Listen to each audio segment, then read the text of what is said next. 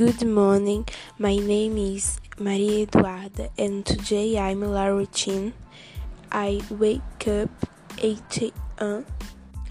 I usually usually don't talk, usually eat breakfast, but a water is like to have a big glass water.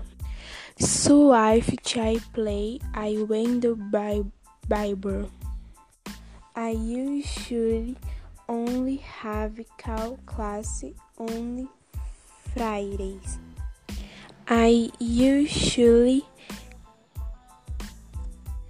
I usually have lunch from Cloud Clonery and then I chat up house.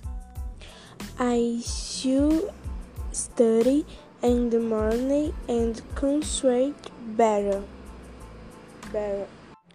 And my free like I like to and my free like and my free time I like to paint and hope it and relax and you relax.